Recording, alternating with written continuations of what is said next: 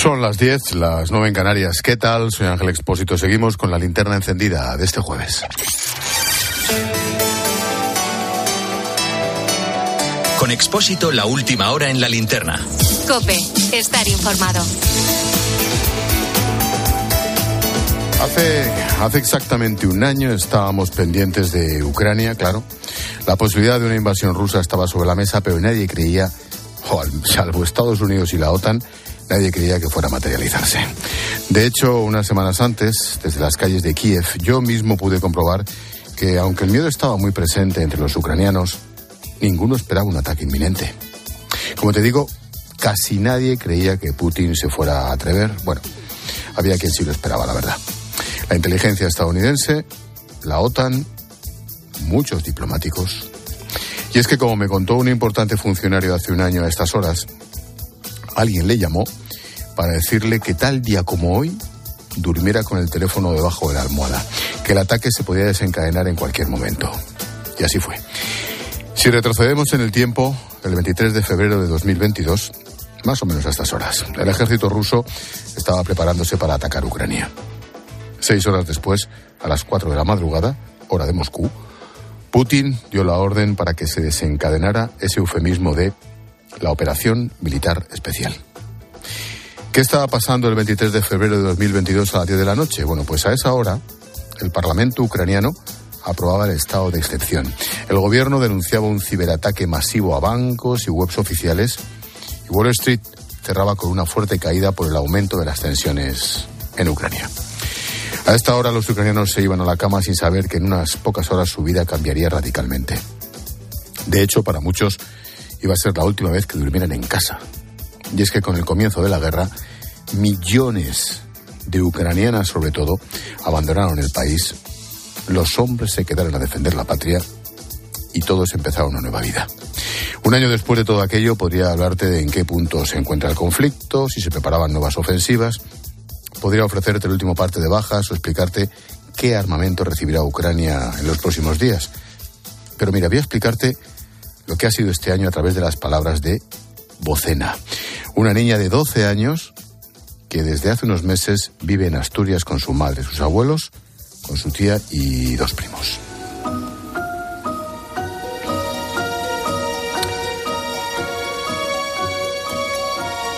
Hace, hace unos días en el cole de Bocena, les pidieron que por San Valentín escribieran una carta a la persona que más quisieran en el mundo. Ella se lo escribió a su padre. Papá está en Ucrania. La carta habla por sí sola. Hola papá, en la escuela nos dijeron que le escribiésemos una carta a alguien que amamos, te escribo a ti. Cuando no ves a una persona por mucho tiempo empiezas a amarla más y quieres verla todos los días pero yo hice amigos y comencé a ir a la escuela. No tengo mucho tiempo para llamarte, pero estoy tratando de liberarme un momento. Siempre me apoyaste, me dijiste que fuera fuerte, que no llorara. Siempre quiero llorar cuando te escribo a ti porque no puedo estar sin ti. En la frontera, en Polonia, en Alemania, en Francia y en España, siempre me decías, te amo, hija. Y yo te contestaba, quiero volver a casa. Por eso te escribí esta carta a ti, mi papá. Te quiero mucho. Feliz Día de los Enamorados. De Bocena para mi padre.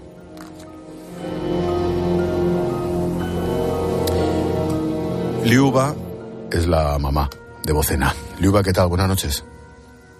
Buenas noches, buenas noches. Gracias por atendernos, Liuba. Oye, mm, ¿dónde estáis? ¿Cómo, ¿Dónde y cómo estáis, Liuba? Vale, de momento estoy en España, en Asturias, con mi hija y con mis padres, hermana y sus hijas. ¿Estáis bien? ¿Estáis bien acogidas? ¿Estáis razonablemente bien? Sí, sí, sí, sí, sí. Gracias a España, gracias a gente amable, estoy, estamos bien. ¿Qué sientes cuando escuchas la carta de tu hija? De verdad comencé a llorar. Ella misma lo escribió. Estos serán sus sentimientos que salían de corazón. Hace un año, a estas horas, ¿dónde estabas? ¿Qué recuerdas de aquella noche? Ah, sí, ahora estamos eh, en, en España con mi hija, mis padres, pero todos los días levantamos por la mañana y miramos el mapa de alarmas en Ucrania. Estamos contentos con las victorias y esfuerzo del ejército ucraniano, contentos con ayuda del todo mundo a Ucrania. Salisteis en los primeros días de Ucrania, la salida no fue fácil. ¿Cómo fue el viaje? Sí, mm, pero quiero empezar de lejos. En Kiev hay casa de niños. Casa de Niños funciona durante más de 20 años en Kiev, donde las hermanas de Congregación Dominicas de Granada enseñaban a los niños los valores cristianos y el idioma de español. Pero 24 de febrero cambió todo, porque empezó la guerra.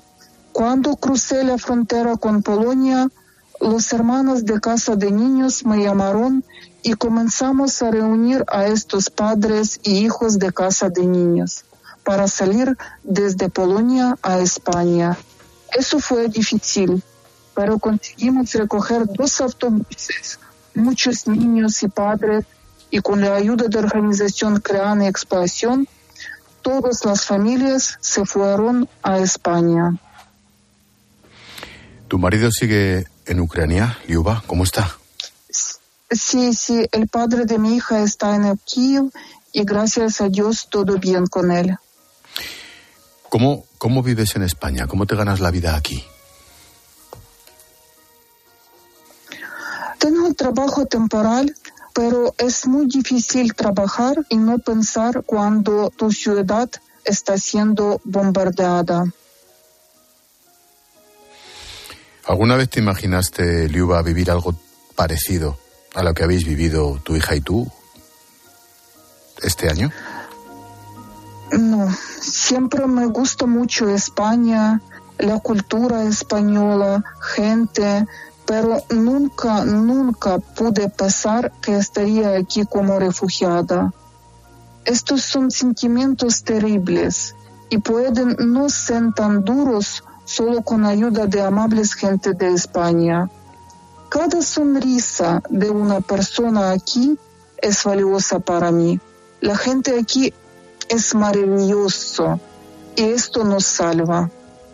Pero de verdad todos soñamos con volver a una vida pacífica. Liuba, la mamá de Bocena, ucraniana, están rehaciendo su vida por ahora en Asturias y ojalá pronto puedan volver a casa, a su patria, a Ucrania. Liuba, muchas gracias. Cuidaros. Muchas gracias.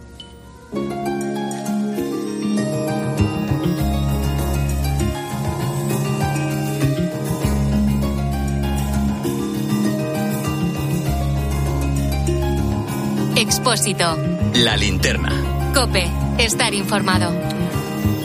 Tiempo de análisis tertulia con Maite Alcaraz y con Alejandro Regueijo. ¿Qué tal, Reque? Buenas noches. ¿Qué tal? Buenas noches. Maite, ¿qué tal? Buenas noches. Hola, buenas noches. Ucrania, hace un año. Si os pido un lead, dos, tres, cuatro líneas. Reque eh, celebrar la capacidad que ha tenido Europa de acoger a tantos, a tantos refugiados. Creo que es una lección que le ha vuelto a dar el mundo, Occidente, nuestros países, nuestras democracias, nuestros estados de derecho. Y creo que lo que ha servido para Ucrania, para los ucranianos, debería haber servido para otros conflictos bélicos y los que vendrán. Uso las palabras que utilizó Biden el otro día en Kiev. Eh, Putin creyó que Ucrania era más débil de lo que era y creyó que eh, Occidente estaba más desunido de lo que está. Mecane. Pues en la víspera del primer aniversario, Naciones Unidas acaba de aprobar una resolución, eso sí, no vinculante, que pide la retirada inmediata de las tropas rusas, el cese de las hostilidades.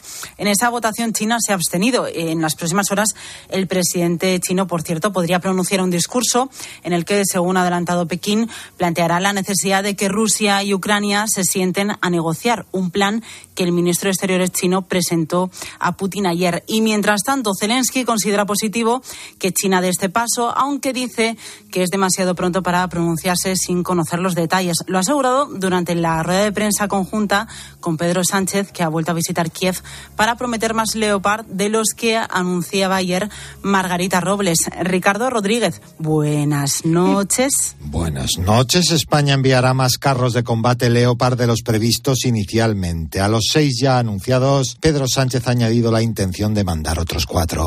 Nuestra intención es durante las próximas eh, semanas y meses ver si podemos escalar a un total de 10, pasar de 6 a 10.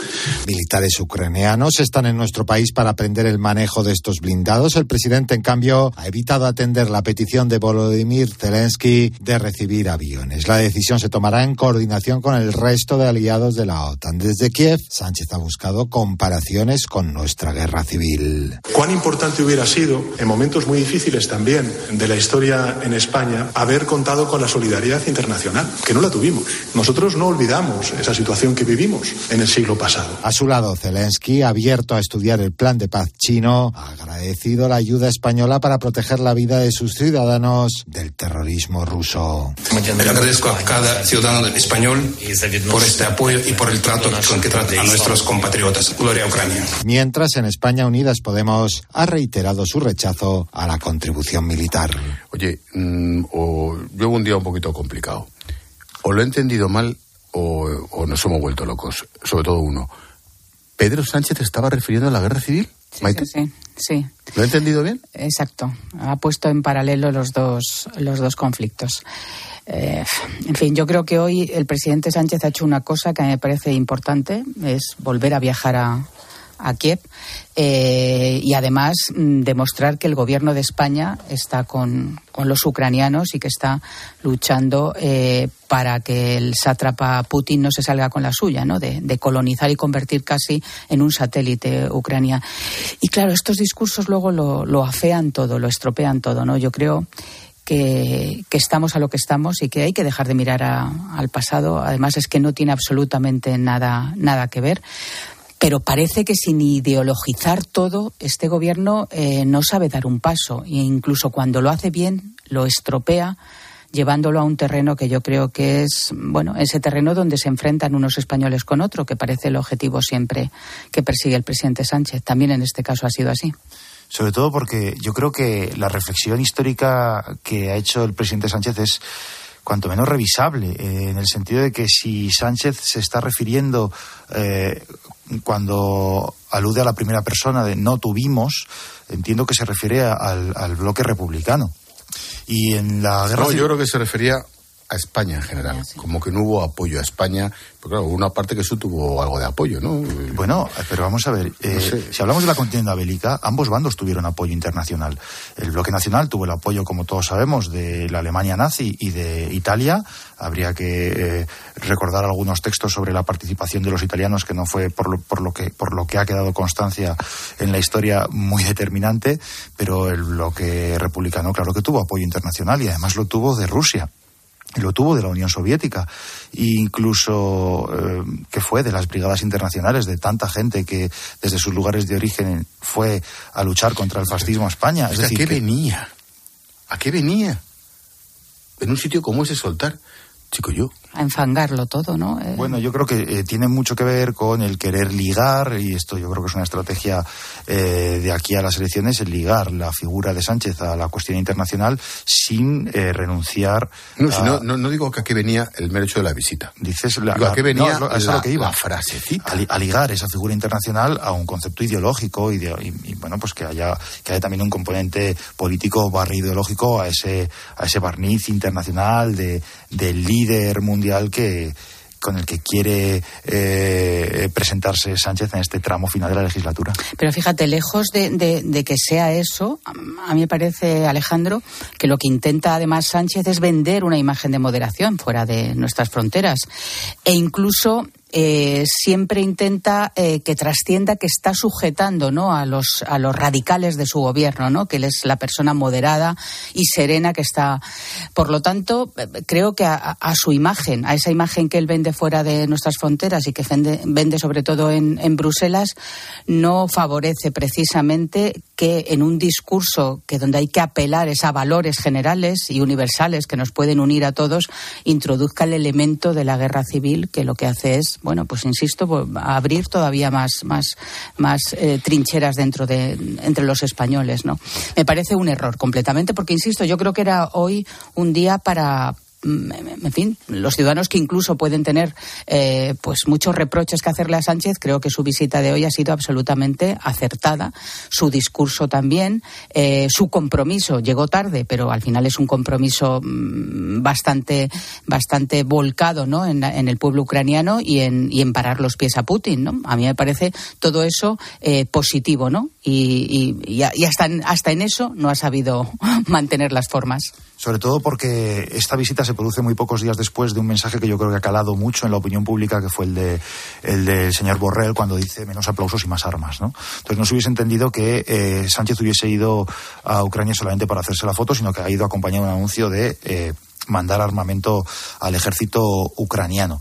Y en ese sentido creo que tanto los españoles como el resto de ciudadanos europeos que estamos asumiendo eh, no un coste en vidas humanas, pero sí evidentemente unas repercusiones económicas, el hecho de estar eh, apoyando eh, una guerra a un riesgo de que se eternice frente a un rival como es el como, como es Rusia, un rival muy muy potente en lo militar, pues que por lo menos se traduzca en, en un compromiso y en asideros a los que poder agarrarnos, aunque solo sea moralmente, ante la posibilidad de que Ucrania finalmente venza en esta guerra.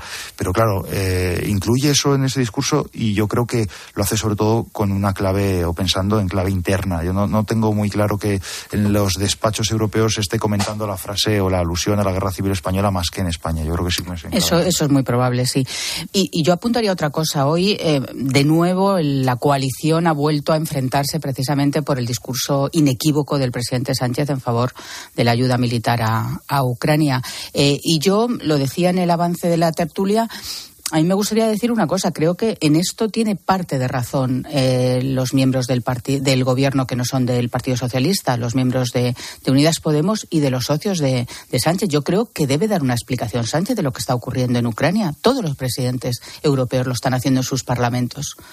Entonces, ellos es verdad que se lo reclaman para afearle que no, haya todo. Se lo reclaman para demostrar la división. Que hay en el gobierno. Y el otro no lo hace para que no se vea la división. Claro, pero hombre, yo creo que no son solamente Unidas Podemos, Esquerra Republicana, Bildu, no son los más importantes. Los más importantes son los ciudadanos españoles en general, representados también por otros partidos, fundamentalmente por el principal partido de la oposición, que además estoy convencida que le apoyarían cualquier eh, propuesta que hiciera en el, en el Parlamento y me parece que es eh, ya el momento de que sepamos lo que está ocurriendo, la afectación que está teniendo eh, desde el punto de vista económico, desde el punto de vista defensivo y diplomático para España, una guerra que va a cumplir dentro de unas horas un año. Mm, y que luego, además, me gustaría detenerme en ese enfoque eh, internacional que Sánchez, que Moncloa le quiere imprimir a, a, este final de la legislatura, coincidiendo además con la presidencia de España de la Unión Europea, donde Sánchez se va a presentar como un líder, insisto, internacional, donde además, como dices, Maite, eh, Sánchez goza de una buena imagen, lo estamos viendo cada vez que se reúne con líderes internacionales, donde incluso avalan sus políticas económicas, ¿no? Frente a esta eh, guerra que tenemos diaria eh, de fronteras para adentro, eh, cuando él sale fuera no parece que, que le penalice. y yo creo que sí que es interesante si Moncloa sabe a con introducir la agenda internacional en el debate diario de la política española. Porque creo que eh, nos perdemos mucho en debates de corto plazo, de regate corto, eh, cuando el debate real está en el plano internacional, en qué quiere ser Europa, en qué papel va a jugar sí. España, su relación con Iberoamérica. Creo que el futuro es, pasa por ahí. Mm, para nosotros, seguramente para los cuatro que estamos aquí y alguno que nos esté oyendo. Como decía Gorbachev, mm, la mejor imagen del mundo y mira cómo acabó Gorbachev en Rusia. ¿eh? O sea, la política internacional, el, el papel internacional interesa mucho desde el punto de vista intelectual, periodístico, histórico, de prospectiva. Pero para ir a votar a las elecciones tengo yo mis dudas. No, pero depende, yo quiero, yo creo que depende del debate que tú establezcas en la opinión ya. pública. Es decir, si el debate que está encima de la mesa es qué queremos ser cuando seamos mayores, no, entonces él sí que se puede presentar Pero como un líder capaz de darle a Si España él- una idea de país. si él quiere presentar ese debate, se le rompe la mitad del gobierno. Porque hay una parte del gobierno y todos los socios que quieren otro modelo radicalmente distinto de España en el mundo. De entrada no quiere la mitad de los socios de España. Por lo tanto, ese es el problema. ¿Por qué él no quiere vender eso, aunque tenga razón y sea un europeísta convencido? Porque se le rompe el Consejo de Ministros y porque se le rompe el Parlamento. Eso desde Por luego. eso no lo va a hacer. Eso, en un momento igual eso incluso hasta le viene bien. Eso desde luego, pero fíjate Alejandro, yo estoy bastante de acuerdo con Ángel. Es que creo que tampoco el país está preparado para eso, ni Sánchez ha gobernado para un país o, ha creado las condiciones para que, para que este país eh, se preocupe por esas cosas, quiero decir. En el marco mental que él ha establecido en este gobierno es el regate absolutamente más corto que es posible. Es decir, eh, las políticas que enfrentan a unos con otros, el bajar el nivel también de la política, el, el, el inmiscuirse, colonizar las instituciones, es decir, bajar la calidad democrática de España. Y por tanto yo creo que no hay masa crítica para, para responder a esa, eh, a esa imagen exterior que él cultiva y que yo estoy convencida y todos sabemos que es cierto, que, este, que por lo menos en Europa tiene buena imagen. Pero luego los ciudadanos, cuando vayan a echar el voto en la urna, van a pensar en muchas otras cosas. Pero Pues si ni- queréis hacemos una retaíla aquí de todas las cosas No en las que van a pensar. No votan y no ni, ni precisamente los imagen de franceses, ni los belgas, ni Úrsula von der Leyen Estoy de acuerdo en que eso, eso es cambiar la agenda, cambiar el discurso, cambiar eh, los debates de la opinión pública. Estoy de acuerdo que no se hace de un día para otro. Pero yo creo que merece mucho la pena abrir la puerta a esas reflexiones. Es decir, la necesidad de la reindustrialización en Europa, cómo hemos deslocalizado todos nuestros sistemas de producción en mercados más competitivos y por lo tanto fuera. Lo demostró esa carencia durante la pandemia, donde no teníamos absolutamente No, sí, eh, capacidad para fabricar eh, mascarillas y las teníamos que traer de fuera con los obstáculos que eso supuso. ¿Qué papel jugamos en la guerra entre Estados Unidos y China? Eh, ¿Por qué Rusia no, se está, no ha colapsado económicamente pese a lo que habíamos vaticinado? ¿Y cuánto tiene que ver que antiguos aliados de la aldea sur global eh, pasan de lo que les dice Europa porque han encontrado otros aliados que les venden eh, combustible, energías, que negocian con ellos sin necesidad de estar todo el rato abroncándoles por la contaminación? Claro, ¿Qué queremos? Insisto, ¿qué quiere ser Europa de mayor? ¿Qué quiere ser en concreto España de mayor? Eh, ¿Qué papel tienen los estados de fuerza frente a las empresas internacionales? Yo creo que todos esos debates, si se plantean de manera inteligente, de manera sofisticada, no con trazo grueso, creo que es por donde de verdad nos jugamos el futuro. No en si triunfa o no triunfa una moción de censura, no en si se aprueba o se revoca Ya, una sí, ley sí. concreta. Sin duda, eso que los es- grandes debates. Claro, están estás en- marcando lo que sería deseable, no el lo problema, que es. El problema está, y cambiamos de tema, el problema está en que todos los socios, todos, y buena parte del gobierno, piensan lo contrario del modelo del mundo y de España en el mundo y del modelo de España que el propio Sánchez.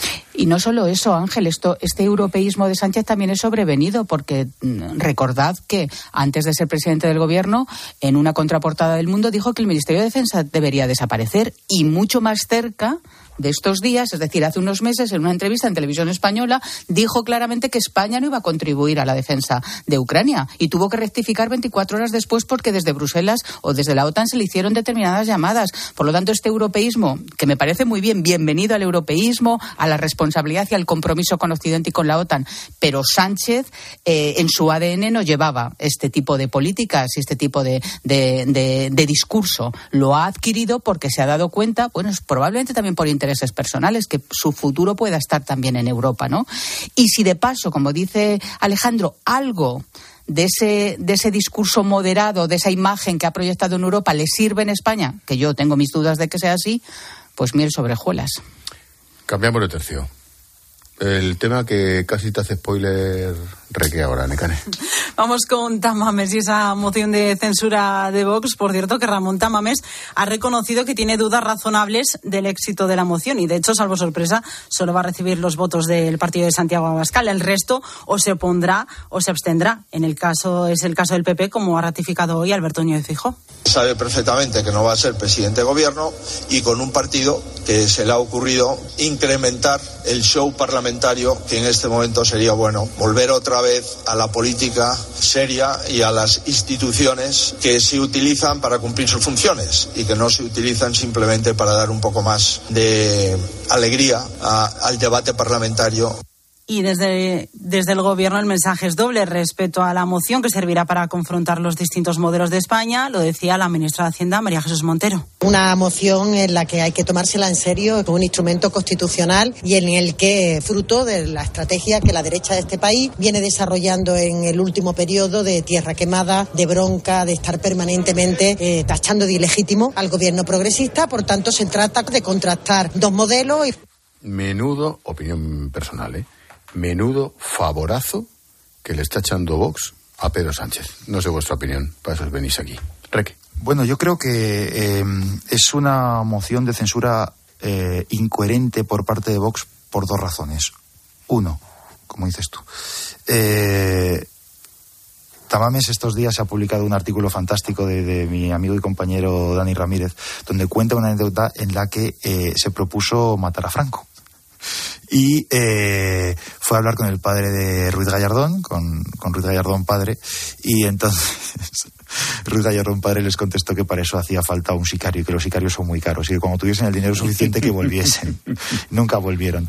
Eh, sirva la anécdota eh, para abundar en la incoherencia por parte de Vox que han elegido a una persona que quiso matar a Franco cuando en el Congreso de los Diputados dijeron que Pedro Sánchez era el peor dirigente de los últimos 80 años, incluyendo los años de la dictadura franquista. Y luego creo, lo veo una incoherencia porque tú estás haciendo una moción de censura contra un gobierno Frankenstein o ese es su discurso, y al mismo tiempo esta es una moción de censura Frankenstein. Y lo acreditan todos estos días en los que han tenido que negociar con Tamames para que no diga nada que vaya en contra de la línea editorial del partido que está promoviendo esta moción de censura. Sabedores de que los periodistas íbamos a ir línea por línea, letra por letra, a eh, exponer las eh, contradicciones entre lo que piensa una persona libre como es el señor Tamames y lo que piensa un partido político como es Vox. ¿no? En esa negociación ha habido mucho de Frankenstein. Ahora bien, creo que para Vox puede ser positivo también por otras dos cuestiones. Quizá más de largo plazo, quizá más de largo plazo. Y que tienen mucho que ver con las dos lecturas que yo creo que se van a sacar de la intervención de Tamames. La primera, han convertido el Congreso de los Diputados en un circo y dentro de todo el ideario de cualquier partido populista siempre es poner en cuestión las instituciones que nos representan, es decir, sumirlo todo en un caos para luego aparecer como salvadores con soluciones fáciles a problemas muy complejos. Y la otra posible lectura que yo creo que se va a extraer de la exposición, de la intervención de Tamames, es, bueno, la moción no ha salido adelante, pero fíjate qué talla y qué altura discursiva tenían los políticos de antes, no como los de ahora. Porque yo creo que eso Tamames sí que lo va a conseguir solventar con cierta solvencia discursiva. Eh, claro, eso abunda mucho en un eje eh, retórico de batalla política que se está dando en los últimos años, que es confrontar el pasado contra el presente. Y en eso también eh, se mueve bien Vox o lo explota bien Vox. Cualquier tiempo pasado fue mejor. Abrazar la nostalgia frente al miedo que la sociedad actual tiene ante el futuro. Ha calado una futurofobia que hace que seamos la primera sociedad que le tiene más miedo al futuro y que lo ve con más miedo que como una esperanza. Y yo creo que Vox también le gusta explotar ese, esa faceta. Pero fíjate, no sé si el futuro en manos de una persona, bueno, en fin, con, los años que tiene el señor Tamames, es verdad que tiene un pasado muy brillante y es una persona que ha sido muy, muy solvente y que probablemente puede dar sopas con ondas a, a gran parte de los diputados que hay en la Cámara, pero creo que ya de por sí esta moción de censura, aunque no la liderar a mm, Tamames está fuera de lugar. Primero porque todo esto mm, se produce hace tres meses y medio cuando se aprueba la ley del solo sí es sí, cuando se rebaja la malversación y se, y se elimina la sedición y hay una alarma social en, el, en, el, en la sociedad. Y entonces el, el Vox agarra esa bandera y dice, bueno, eh, es que hay que, hay que ponerle coto a este gobierno. Pero es que las propias leyes ya han deteriorado tanto la imagen del gobierno que es innecesaria la, moción de censura que respondía a esa preocupación ciudadana. Es que el propio desarrollo, el efecto indeseable de todas esas leyes, eh, el conteo de, violadores, los problemas que va a producir también la ley trans, en fin, yo creo que eso ya está en la sociedad sin necesidad de que se utilice. Yo creo que una institución importante como es la moción de censura, además eh, aprovechando a una figura que yo creo que eh, no está preparada para esta política y entiéndaseme bien. Eh, yo creo que es una, figura, insisto, muy solvente, pero que eh, puede salirse del guion, o sea, no es la persona que pueda controlar Vox. Entiendo que su discurso lo ha, lo ha preparado con, con, con el propio Vox y no se va a salir ahí en el del guion, pero luego en las contrarréplicas y réplicas con el presidente del gobierno, que es de regate corto, que le gusta poner trampas en el camino, eh, en fin, puede ocurrir cualquier cosa. y ese no es el candidato de. Sánchez suba y pregunte por el aborto. Por ejemplo, el aborto, por ejemplo? Que Atamames, que, lo puede meter en un lío, eh, en fin, y luego hay, claro, hay muchos temas donde la violencia de machista, muchos temas donde puede deslizar y puede generar un problema. Pero claro, aquí el objetivo de Pedro Sánchez, hoy escuchábamos, ahora lo decía Necane, escuchábamos a la ministra Montero decir que, en fin, que hay que tomarse muy en serio esta moción de censura. Claro, hombre, eh, yo, creo, que le da un pelín de oxígeno, quizá menos de lo que piensa el gobierno, un porque rato, un rato. un ratito va a ser un rato en el que sobre todo, eh, eh, a la persona que se va a poner en cuestión va a ser a un político que no va a estar sentado en la Cámara, precisamente, que es el señor Núñez Feijo, y es al que quiere el Partido Socialista de alguna manera eh, dibujar como un gregario de Vox, ¿no? Tú, fíjate, este es el señor con el que tú gobernarías, o estos son los señores que dicen estas barbaridades con los que tú gobernarías. Pero yo creo que tampoco le servirá demasiado, ¿eh? A largo plazo. Mm, eso te iba a preguntar. ¿Pensáis que mm, por lo menos esa semana, o no sé si esos 15 días, esto le viene bien o mal a Sánchez? Depende de cómo lo gestione, porque yo creo que aquí hay también un componente que no, se, no sabemos cómo eh, va a resultar, que es la cuestión de la edad. La edad eh, en Tamames yo creo que es un arma de doble filo. Por un lado es eh, va a haber quien quiera desacreditarle muy rápido por una cuestión de edad, en esa eh, tendencia que tiene nuestra sociedad de apartar todo lo que todo lo que no sea joven, todo lo que no sea novedoso, todo lo que no sea eh, vigoroso en términos físicos. Eh, pero claro, hemos visto como en otros escenarios políticos el hecho de cebarte en exceso con una persona mayor al final acaba generando un efecto contrario. Y es que en el público acaba empatizando más con la persona mayor, precisamente, no sé si por una cuestión de solidaridad, de empatía de compasión. Y yo insisto en que creo que lo decía Maite, ¿no? Que es una figura solvente. Y yo creo que el hecho de ser una figura solvente a Vox yo de verdad creo que le puede servir para reivindicar una política del pasado, una política eh, pensando en la transición, que le sirva al mismo tiempo de presentar que la España de hace 30, 35 años era mejor que la España que estamos viviendo hoy, apelando a que antiguamente existían unas certezas que a día de hoy no existen. Cuando digo certezas me refiero a lo que hemos comentado muchas veces.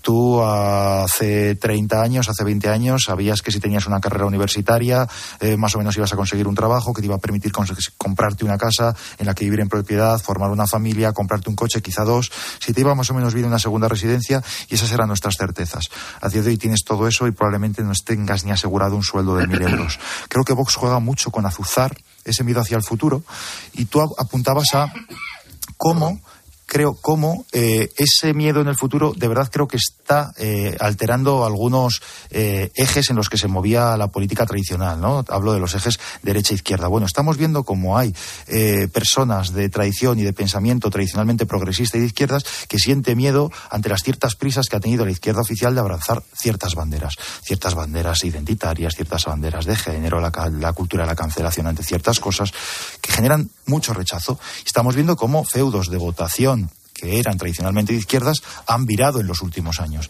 precisamente por ese eje, ese cambio de eje que se está produciendo. Creo que Vox va a jugar a intentar explotar esa diferencia y, ya veremos cómo le sale, ya veremos cómo le sale. Dejadme dos minutos, ahora vengo. ¿Y tú qué piensas? Escribe a Ángel Expósito en Twitter en arroba expósito cope y en arroba linterna cope o en nuestro muro de Facebook La Linterna. Cuando tocas una guitarra eléctrica bajo una tormenta eléctrica de manera electrizante suena así. Y cuando conduces un coche eléctrico asegurado por línea directa, suena así. En línea directa somos líderes en eléctricos. Por eso, te damos un todo riesgo con franquicia para eléctricos por un precio definitivo de 249 euros. Y también para híbridos enchufables. Y tu moto eléctrica por solo 119 euros. Ven directo a lineadirecta.com o llama al 917-700-700. El valor de ser directo. Consulta condiciones. Cuando rascas un rasca Cleopatra, un rasca Link o cualquiera de los rascas de la 11, no solo puedes rascar premios. Ah, ¿no? ¿Y qué más puedes rascar?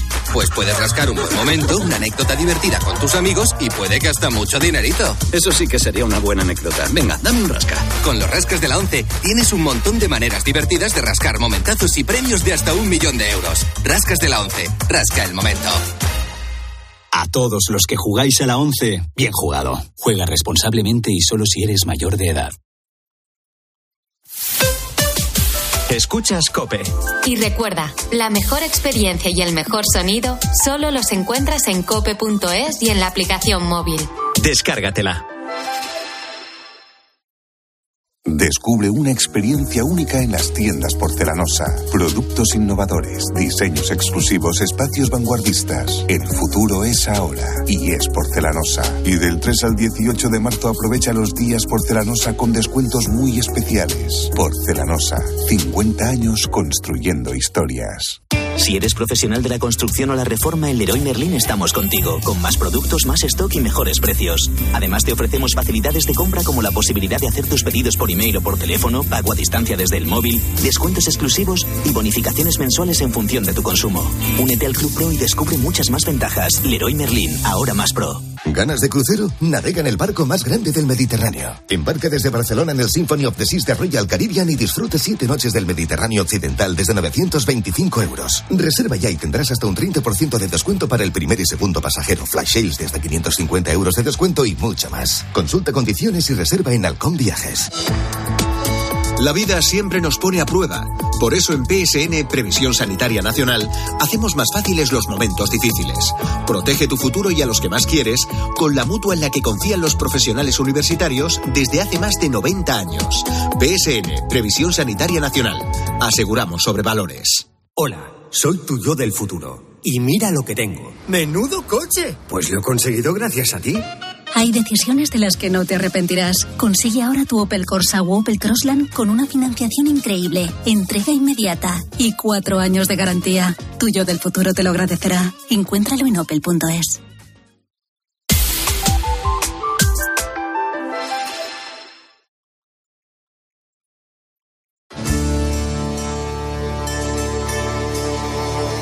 Escuchas la linterna. Con Expósito. Cope, estar informado.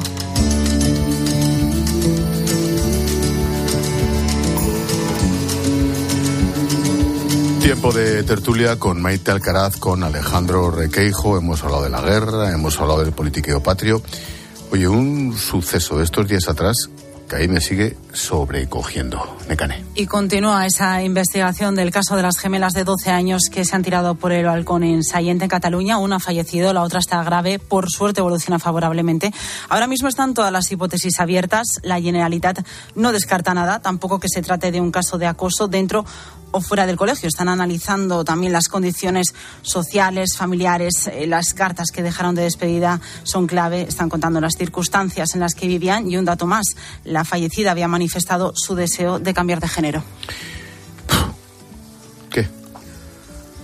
Uf, es un caso terrible. Terrible.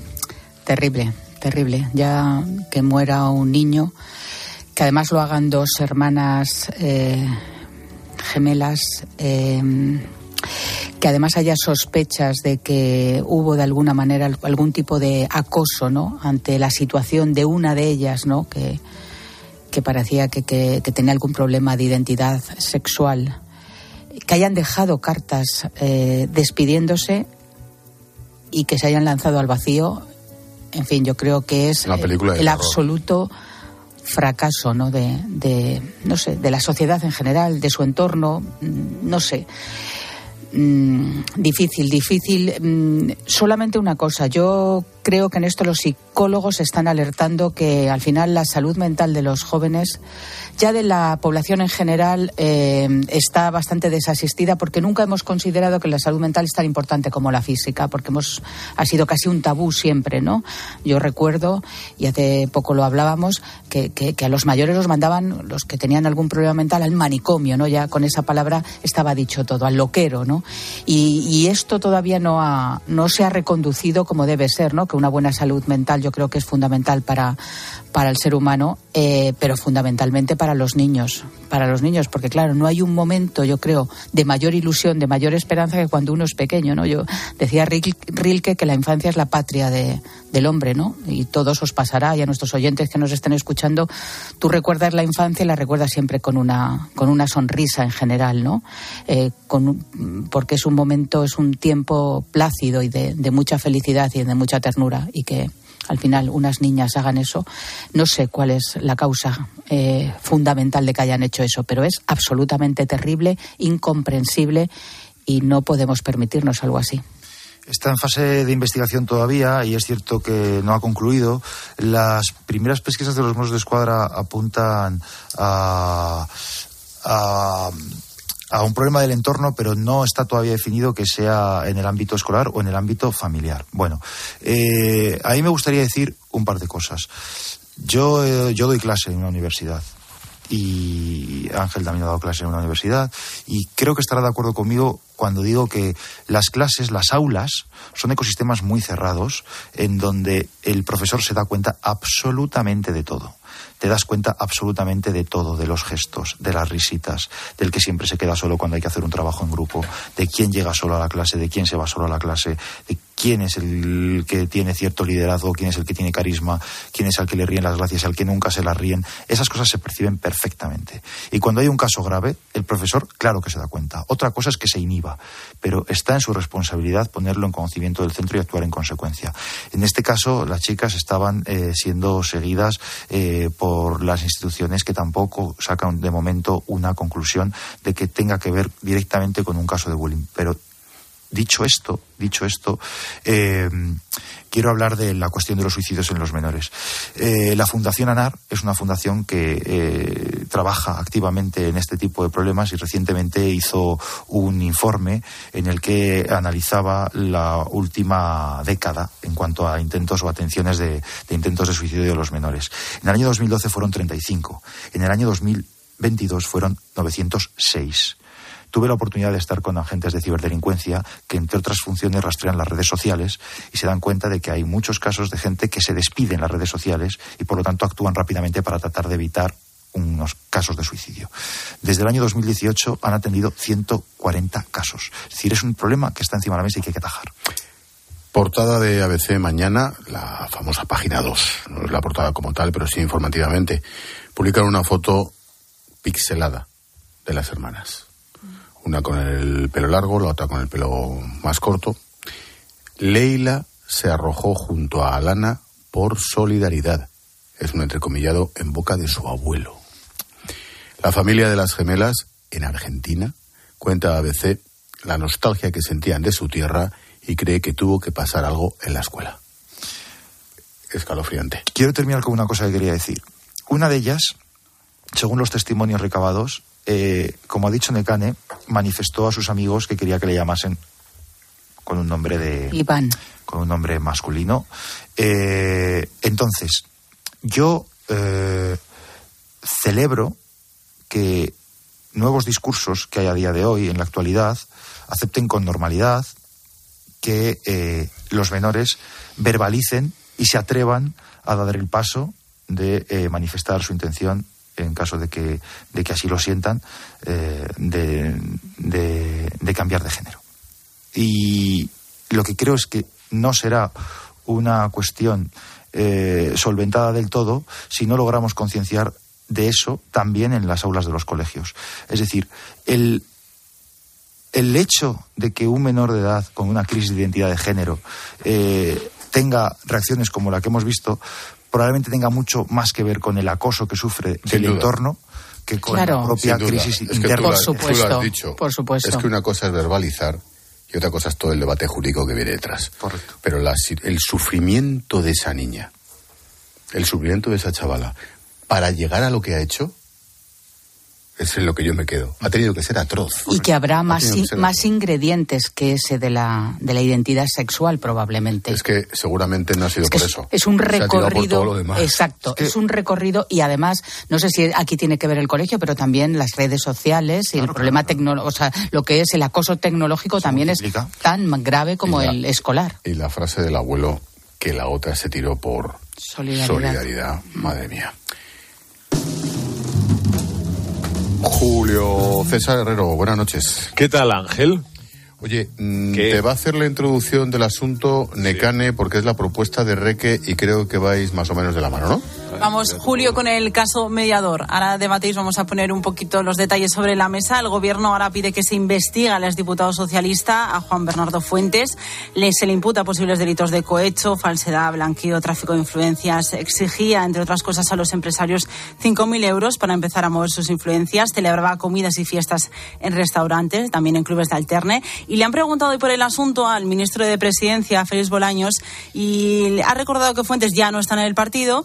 También eh, se pide que se investigue con rigor y con rapidez. Y sobre este asunto también le han preguntado a Julio Pérez, que es el portavoz del gobierno canario. Ha dicho que de momento ellos no van a actuar, pero que están pendientes de los detalles que se vayan conociendo. Dice que la palabra que le viene a la cabeza a él eh, cuando escucha todo lo que estamos conociendo es repugnancia y que también le produce cierta incomodidad. Yo debo ser respetuoso con la presunción de inocencia, pero no me gustan nada las imágenes que veo.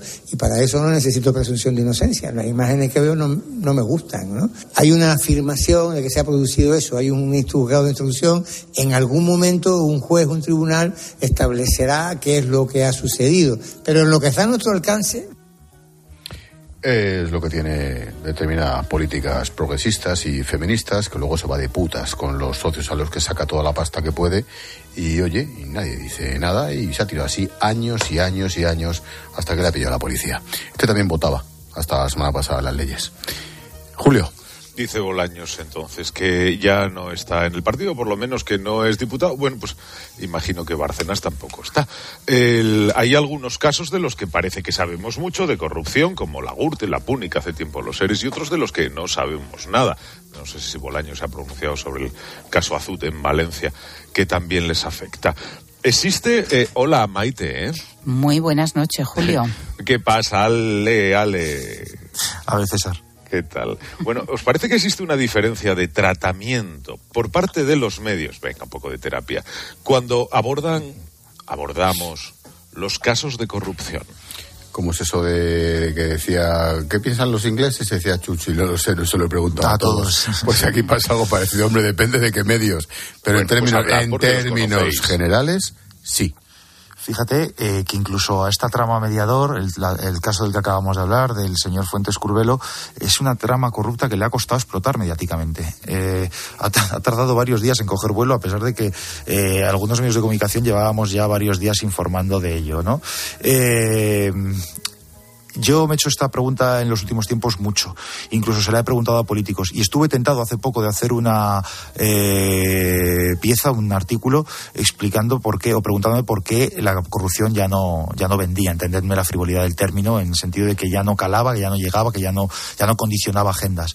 Y los políticos mm, me decían la razón es probablemente que estamos en un momento en el que eh, son personajes ya muy gastados, muy viejos, estamos dándole vueltas a las mismas tramas, eh, que no coinciden con una crisis económica y, ojo, que ya no coinciden con el auge de un modelo televisivo principalmente matinal, que basó buena parte de su éxito en hacer mucho hincapié en la corrupción. Dicho lo cual, Julio, yo creo que a día de hoy se están cometiendo los delitos de corrupción de los que vamos a hablar dentro de un par de años. Las tres razones son muy cuestionables eh, desde mi punto de vista, pero no me toca a mí participar de este fregado.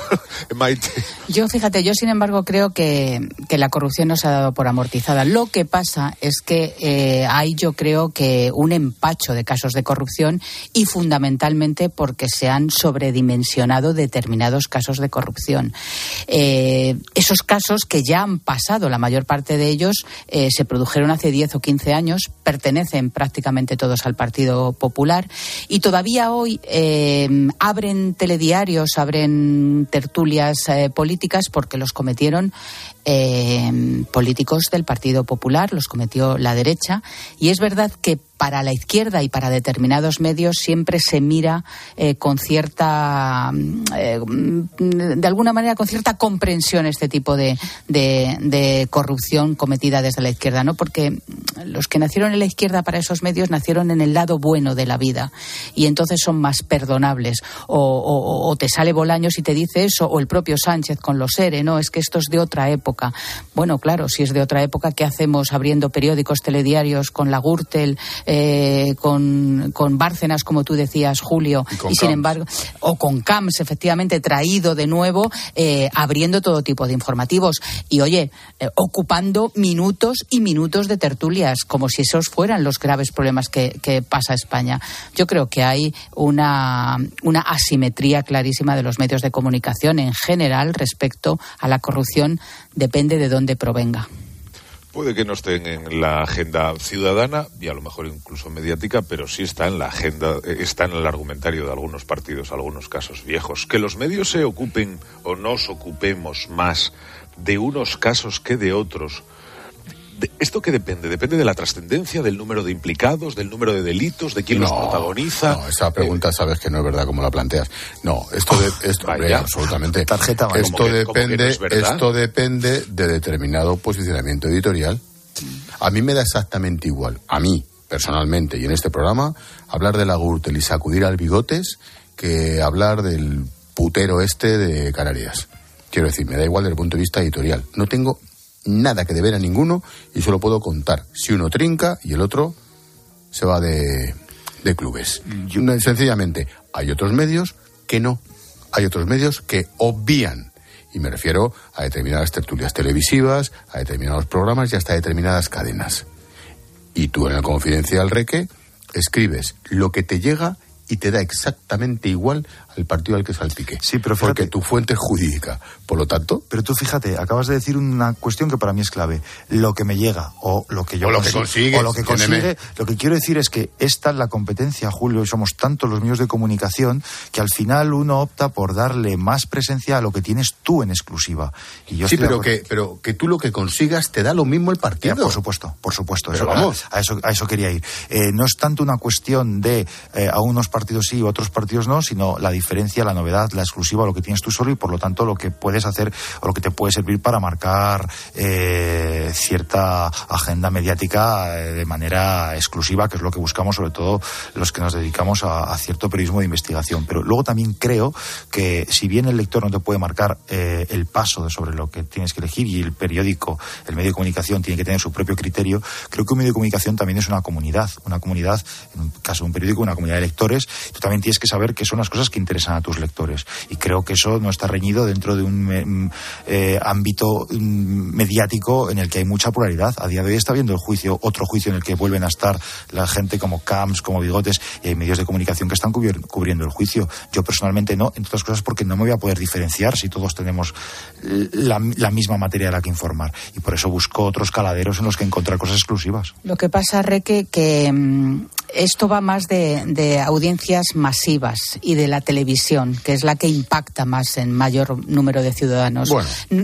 Sí, yo tengo mis dudas. Yo creo que cuando. Pregunta quién presenta el telediario de las tres, pero sale a la calle. Ya, pero la gente ve el telediario y no, a lo mejor no sabe mm. quién lo presenta, pero sabe con lo que abre, eh, los tiempos que le dedica a determinados temas. Yo creo que, mm, en fin, la información que, por ejemplo, eh, y el trabajo que hace Reque eh, es seguido con un público exigente, con un público, en fin, mm, que, que requiere calidad y exclusividad, como decía Reque pero la mayor parte de, los consumidores de medios de comunicación no tiene esas exigencias. Y yo creo que los parámetros son muchísimo más bajos que los que puedes tú aplicar en un medio, pues bueno, como es, por ejemplo, el confidencial y como son las informaciones que hace Alejandro. Dos minutos y medio. espera, espera. Un flash, Un flash muy rápido. Los medios de comunicación y los periódicos que no son televisión somos los que marcamos la agenda y luego la televisión se sube a nuestros carros. Y quiero poner un. algunos carros, Alejandro, a otros Fíjate, voy a poner el caso concreto del, del, de la trama mediador porque además va a ser un piropo hasta casa y va a ser un piropo a dos, compañeras de ABC. Eh, nosotros en concreto estábamos muy liados con el tema del Barça y del caso Negreira. Y de repente vemos que nuestras compañeras Adriana Cabezas y Isabel Vega en el ABC empezaron a sacar fotos de la trama mediador y dijimos, ostras, ¿y esto? y nos pusimos las pilas, lo conseguimos y empezamos nosotros también a publicar. Cuando decía que ha tardado días en coger vuelo, luego el resto del periódico se han subido y ahora ya ha dado el salto a las teles. O sea, los medios de, escritos tenemos un poder de influencia. ¿Os imagináis cuántas tertulias habría abierto la sexta si en vez de ser un tío de los socialistas canarios fuera del PP de Madrid? Pero no solo eso. Y al contrario. Pues es que ¿Perdona? Y al contrario. Y una, televisión de un corte o una línea editorial diferente eh, hubiese habido. ¿Sí? ¿Cuál? No me hagas decir nombres, Ángel. Pero yo he dicho uno, tú has dicho uno, te has atrevido a, de- a decir uno. Bueno, pues probablemente... Venga, venga, venga, dilo. No sé, ahora, no- ahora no se me viene ninguna a la. Es el día hoy en el que ese tema todavía no ha saltado a los grandes Lo medios, a las siento, grandes Lo tertulias. siento, es así. Oye, yo veo a mañana a Ferreras y le saludo y somos y nos llevamos muy bien, pero la línea es la línea. Un minuto. La mayor o menor presencia de, de determinados casos de corrupción en los medios, ¿pensáis que condiciona la percepción de quiénes son más o menos corruptos por, por parte de la ciudadanía? Hombre, digamos que ayuda. Sin duda, sin duda. Si a, si a ti te están abriendo los telediarios y los informativos siempre con los mismos personajes, pues tú ya los das por amortizados como los corruptos mayores del reino, nunca mejor dicho. Y otros pasan de rositas. Y que luego además creo que la lucha contra la corrupción en términos de igualdad tampoco ha sido rentable políticamente. Quiero recordar unas siglas políticas que se llamaban UPyD, que se personaron en todos los casos de corrupción, eran acusación en todos los casos de corrupción y eso no le supuso ningún tipo de, de rédito político. Gracias, chicos. Un placer. Julius, adiós. Un abrazo. Adiós. Reque, cuídate. Hoy he estado en la presentación de un libro de un señor que se llama Ángel ¿Qué Espósito. Mi abuela sí que era feminista. Me ha encantado y por primera vez ¿El libro o la presentación o Ángel la presentación, el libro, los personajes, las señoras que han dado un testimonio que por primera vez en un- la presentación de un libro a mí se me han saltado las lágrimas. Yo que siempre voy a la presentación de los libros diciendo vaya rollazo, en este caso he salido llorando y emocionada. La Conchita, víctima de ETA. Mm, El capítulo Entre uno, otras cosas. Fantástico, bueno, para comérsela. Bueno, no, te has pasado de tiempo, pero no importa. Has estado escasa. Gracias, Maite. Adiós. Chao. Expósito. La linterna. Cope. Estar informado. Vamos hasta Getafe, allí se ha vivido un partido dramático de tensión. Quique Flores, buenas noches. Hola Juanma, buenas noches. Enhorabuena. Muchas gracias. Qué alegría te has llevado al final, ¿eh? Vaya tensión, o sea, hasta la última jugada. Juanma Castaño saca a sus invitados cosas que no le cuentan a nadie. Para ti, la más dura de todas las que has dirigido. Mucha diferencia, sí. Cuando una temporada se te hace difícil desde el día uno de entrenamiento, de- a la hora de componer el equipo, Es difícil mantener una compostura amable a veces eh, tú de cara al público que lo haces. no, pero hay que darle absoluta normalidad y pasa todo lo que ocurre alrededor. De lunes a viernes, de once y media de la noche a una y media de la madrugada, el partidazo de Cope. El número uno del deporte. Buenas noches. En el sorteo de mi día de la 11 de hoy, la fecha ganadora ha sido 27 de marzo de 1963. Número de la suerte, el 5. Recuerda que mañana, como cada viernes, tienes un bote millonario en el sorteo del Eurojackpot de la 11. Y ya sabes, a todos los que jugáis a la 11, bien jugado. Dos cositas. La primera, una motera no se come ni un atasco. La segunda, una mutuera siempre paga menos. Vente a la mutua con tu seguro de moto y te bajamos su precio sea cual sea. Llama al 91 555 5555. 91 555 5555. Por esta y muchas cosas más, vente a la mutua. Condiciones en mutua.es.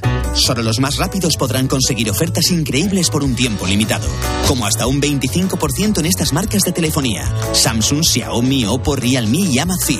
Consulta modelos disponibles. Así son las ofertas límite, solo hasta el 28 de febrero en el Corte Inglés. Tus compras en tienda web y app. Escuchas la linterna. Y recuerda, la mejor experiencia y el mejor sonido solo los encuentras en cope.es y en la aplicación móvil. Descárgatela. Bodegas Los Llanos, la más antigua y con más tradición de Valdepeñas. En su cueva subterránea, la más grande de nuestro país, descansa el vino Pata Negra, un auténtico reserva Valdepeñas. Hay momentos en los que prefiero no leer. Me supera. ¿Para qué? Un 30% de los españoles ha dejado de tener interés por las noticias, pero una gran mayoría sigue tomándose 20 minutos para reflexionar, para ver la realidad como es, contada desde el rigor y la objetividad. Información para que tengas tu propio punto de vista. 20 minutos, diario abierto.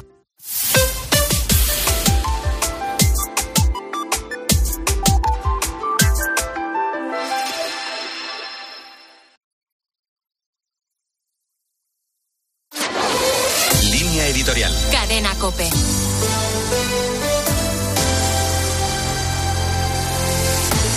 Los efectos de la aprobación de la ley trans no son una cuestión de futuro, sino de presente. Nadie mínimamente informado podrá decir que los datos de los que se disponía, procedentes de países europeos como Gran Bretaña o Suecia, no hicieran presagiar lo peor. Gobiernos que habían legislado sobre esta cuestión están dando marcha atrás al comprobar las consecuencias. Alguna primera ministra, como es el caso de Escocia, ha tenido que presentar su dimisión ante la presión ciudadana y el peso de las evidencias. En España, contra viento y marea, la ley se ha aprobado.